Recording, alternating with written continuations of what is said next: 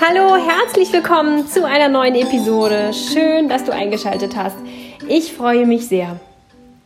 Heute möchte ich dir erzählen, dass ähm, Genuss und Wohlgefühl und Lebensfreude unglaublich viel mit Minimalismus zu tun hat und dass das eine irgendwie auch so das andere ist und beinhaltet und überhaupt. Und dir am Ende vielleicht hoffentlich einen Aha-Moment, einen Aha-Moment schenken, ein Aha-Erlebnis, das dir zeigt, ach so, das ist also auch Minimalismus. Das würde mich freuen, wenn ich das erreichen könnte und ähm, auch hier mal wieder deine Denkweise ein bisschen verändern könnte, damit du vielleicht am Ende zu dem Ergebnis kommst, dass Minimalismus kein Hexenwerk ist und auch überhaupt nicht so schwierig und kompliziert.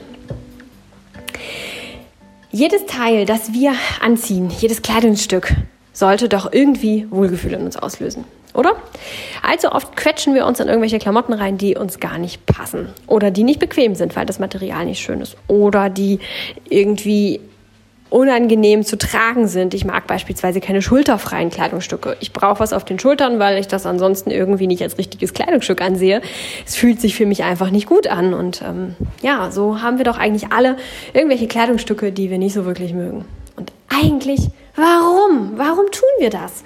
Wir sollten uns wohlfühlen in unserer Haut. Es gibt also ein kleines Grundrecht, das nirgendwo aufgeschrieben ist, aber es gibt ein Grundrecht, das heißt, fühl dich wohl in deiner Haut und das zu jedem Zeitpunkt. Warum müssen wir uns da in Klamotten quetschen oder ähm, verkleiden, auch womöglich, wo wir das Gefühl haben, wir sind gar nicht wir selber damit, indem wir uns nicht wohlfühlen? Ist doch eigentlich total unsinnig. Wir sollten eigentlich nur Klamotten besitzen, die uns ein ganz, ganz schönes Wohlgefühl und Körpergefühl bescheren. Und damit meine ich nicht, dass wir jetzt loslaufen müssen und ähm, ich weiß nicht von Karl Lagerfeld und Co. irgendwelche teuren äh, Schmuckstücke kaufen sollen, die uns da irgendwie besonders ähm, ja, kleidsam machen. Das meine ich damit überhaupt nicht, sondern häufig sind es doch die alten, abgetragenen Sachen, die sich uns die sich am besten für uns anfühlen und in denen wir uns am wohlsten fühlen, oder? Also so die abgetragene Jogginghose oder ähm, die Strickjacke, in die wir uns richtig schön einkuscheln können, sind doch immer diese Schlunzklamotten. Und wenn wir uns nicht so gut fühlen, weil wir vielleicht ein bisschen erkältet sind oder uns auch sonst nicht so wohl fühlen, vielleicht ein bisschen angeschlagen sind, ein bisschen traurig sind, einen harten Tag hatten, dann mögen wir es doch ganz besonders gern, uns in schöne, kuschelige Klamotten zu hüllen und äh, weiche Socken anzuziehen und uns da dann so richtig einzukuscheln und wohlzufühlen. Das soll dir einfach nur noch mal zeigen, dass es nicht darum geht, Marke zu kaufen oder ähm, irgendeine besondere Etikette zu wahren, sondern häufig sind es die abgetragenen Schlunzklamotten. Achte also hier auch wieder nicht aufs Äußere, sondern aufs Innere, auf das Gefühl, auf das, wie du dich fühlst alles, was wir essen, alles, was wir in unseren Körper lassen, sollte doch ein gutes Körpergefühl auslösen. Da wird es schon ein bisschen kniffliger. Ähm, das Thema Essen und Ernährung ist ja tatsächlich nicht so ganz undiskutiert, aber trotzdem sollte es doch eigentlich darum gehen. Wir essen, um unseren Körper zu stärken, um unseren Körper zu ähm, ernähren, damit er all die Stoffe hat, die er braucht, um uns äh, zu einem fitten, gesunden Menschen ähm, werden zu lassen oder auch und, uns zu erhalten, ähm, dass wir eben genauso fit und gesund durchs Leben laufen können. Dafür essen wir eigentlich. Und eigentlich essen wir nicht, um unsere Psyche zu beruhigen oder um unseren Verstand zu beruhigen, in dem Sinne von, wir essen ganz besonders gesund und wir essen keine schädlichen Stoffe oder sonst irgendwas. Das Thema Ernährung ist viel zu komplex, um es hier jetzt ähm, groß aufzugreifen, aber als kleines Beispiel sollte es nur verdeutlichen, dass es in der Ernährung eben eigentlich darum geht, dass sich unser Körper wohlfühlt. Ernährung ist eigentlich für den Körper da und ein bisschen auch für die Sinne im Sinne von Genuss. Wenn wir also etwas essen, wonach uns hinterher übel ist, dann haben wir kein besonders tolles Körpergefühl. Wenn wir so viel essen, dass uns hinterher schlecht ist, haben wir auch kein besonders gutes Körpergefühl. Wenn wir Dinge essen, die wir einfach nicht vertragen, weil wir, ja, weiß ich nicht, ähm, eine Unverträglichkeit haben oder sonst irgendetwas, dann ist das auch nicht so das ganz Richtige. Und wenn wir Sachen essen, von denen wir wissen, dass sie zwar eigentlich gesund sind, aber fühlen uns hinterher trotzdem nicht so wirklich gut, ja, dann ist das auch am Ziel vorbei. Eigentlich sollten wir mit Genuss die Dinge essen, die uns ein gutes Gefühl ähm, hinterlassen. Auch dazu finde ich gehören hochwertige Lebensmittel, womit ich keine Marken meine. Es geht mir nicht darum, Markenprodukte zu kaufen, sondern ähm, gute, hochwertige Produkte. Und diese schmecken häufig in der einfachen, unverarbeiteten Form doch schon ganz besonders gut. Ich habe gerade neulich ganz tolle Bio-Tomaten gekauft, ähm, so eine alte Sorte. Ich weiß gar nicht mehr, wie sie hieß. Es war, es war ein, ein unglaublicher Genuss. Diese Tomate mit ein klein wenig Salz drauf. Es war so, so, so ein Kräutersalz. Es war unglaublich lecker. Die haben ein Aroma gehabt. Sie rochen ganz toll nach Tomate. Es war ein Hochgenuss. Einfach eine Tomate. Es war eine gute Tomate. Aber es war eine einfache Tomate. Wir müssen nicht viel essen. Wir müssen nicht die Dinge essen, die wir nicht essen mögen. Wir müssen nur das essen, was uns ein gutes Gefühl hinterlässt. Das gleiche auch mit den Dingen, die wir im Alltag benutzen. Wenn wir etwas essen, dann können wir das doch auch aus einer Schüssel essen oder von einem Teller essen, der uns Freude bereitet, den wir hübsch finden oder den, der irgendwie eine schöne Form hat. Wenn wir einen Tee trinken aus einer Tasse oder einem Becher, der eine tolle Form hat, der gut in der Hand liegt, ähm, oder auch wenn wir etwas schreiben müssen und wir dann ähm, den Stift benutzen, mit dem es sich gut anfühlt zu schreiben. Wir kennen das doch alle. Es gibt diese Stifte, mit denen man schreibt und wo man dann denkt, oh, der schreibt aber gut, der ist aber weich oder der hat, den, der liegt gut in der Hand oder was auch immer. Das sind doch die Dinge, die ähm, Wohlgefühl auslösen. Und warum sollen wir das nicht haben? Warum sollen wir uns dieses Wohlgefühl nicht schenken? wenn wir Dinge haben, die uns so glücklich machen, ja, dann wunderbar. Dann möchte man eigentlich am liebsten doch sowieso nur noch diese benutzen. Und wenn wir sie nicht haben, ja, dann dürfen wir doch wachsam auf die Suche gehen nach diesen äh, Stücken. Und auch hier geht es nicht darum, jetzt zu irgendeinem WMF-Einrichter zu gehen oder ähm, irgendwelche teuren Gesch äh, Stifte zu kaufen oder sonst irgendetwas. Es geht nicht darum, hier wieder loszulaufen und Geld auszugeben, zu konsumieren.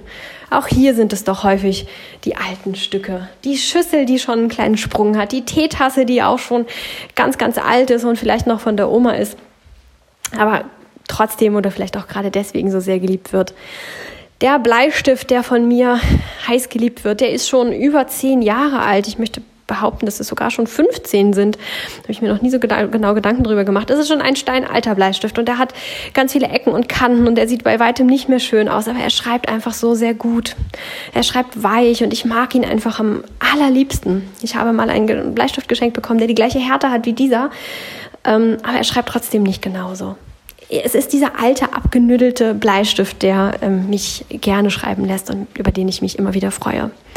Also möchte ich doch nur noch mit diesem Bleistift schreiben und warum sollte ich das nicht tun? Die Angst davor, dass es abgenutzt wird, aufgebraucht wird, dass er irgendwann mal weg ist, hm, tja, aber dann habe ich wenigstens eine gute Zeit mit diesem Bleistift gehabt. Als wenn ich ihn jetzt nicht nutze, er vielleicht irgendwann verschwindet, weil wir so viele andere Bleistifte haben, dass wir den irgendwann gar nicht mehr finden, dass er verloren geht, dass er vielleicht kaputt geht oder sonst irgendetwas damit passiert oder dass wir irgendwann von dieser Welt gehen und der Bleistift immer noch in unserer Schublade liegt. In all diesen Fällen habe ich nichts von dem Bleistift. Wenn ich ihn aber einfach immer benutze und mich jedes Mal wieder daran erfreue, dann habe ich ganz, ganz lange was davon und ich nutze diesen Bleistift und mache mir das Lebensgefühl zu eigen. Bleiben wir bei dem Beispiel des Bleistiftes. Also, ich habe nun diesen tollen Bleistift und ich möchte ihn benutzen. Wofür brauche ich dann noch tausend andere Bleistifte? Brauche ich eigentlich gar nicht. Je nach Haushalt, je nach Größe, je nach Lebensform braucht man vielleicht noch einen zweiten oder ganz vielleicht auch noch einen dritten Bleistift. Aber eigentlich brauche ich nur diesen einen Bleistift, weil ich sowieso nur mit dem schreiben möchte. Ja, und jetzt schließt sich der Kreis zum Anfang, denn ich möchte dir sagen, auch das ist Minimalismus. Indem du nur die Kleidungsstücke hast, die dir ein Wohlgefühl vermitteln, in denen du dich wohlfühlst, die du liebst, die dir ein Glücksgefühl geben, praktizierst du Minimalismus.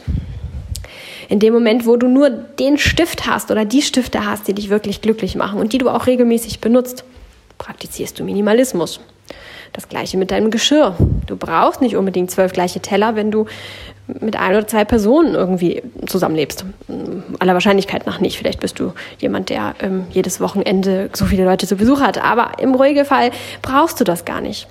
Denn wenn du nur die Dinge hast, die dich glücklich machen und die du gebrauchst, dann hast du eigentlich alles, was du brauchst. Auch das ist Minimalismus. Du merkst schon, worauf ich hinaus möchte.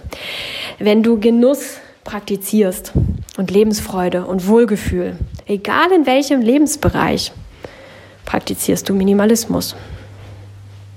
So einfach ist das. So einfach ist Minimalismus eigentlich auch wieder erklärt.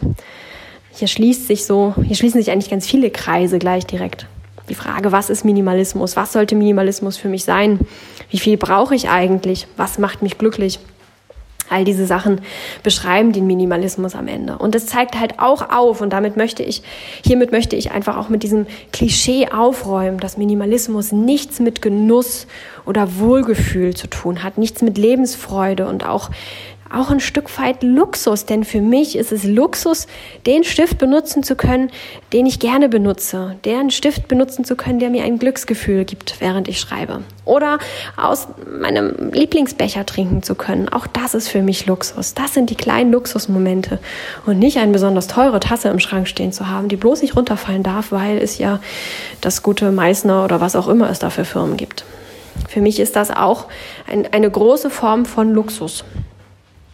Und in diesem Sinne mein Appell, schlag dir aus dem Kopf, dass Minimalismus nicht mit Wohlgefühl, Genuss und Luxus und Lebensfreude einhergehen kann. Ganz im Gegenteil.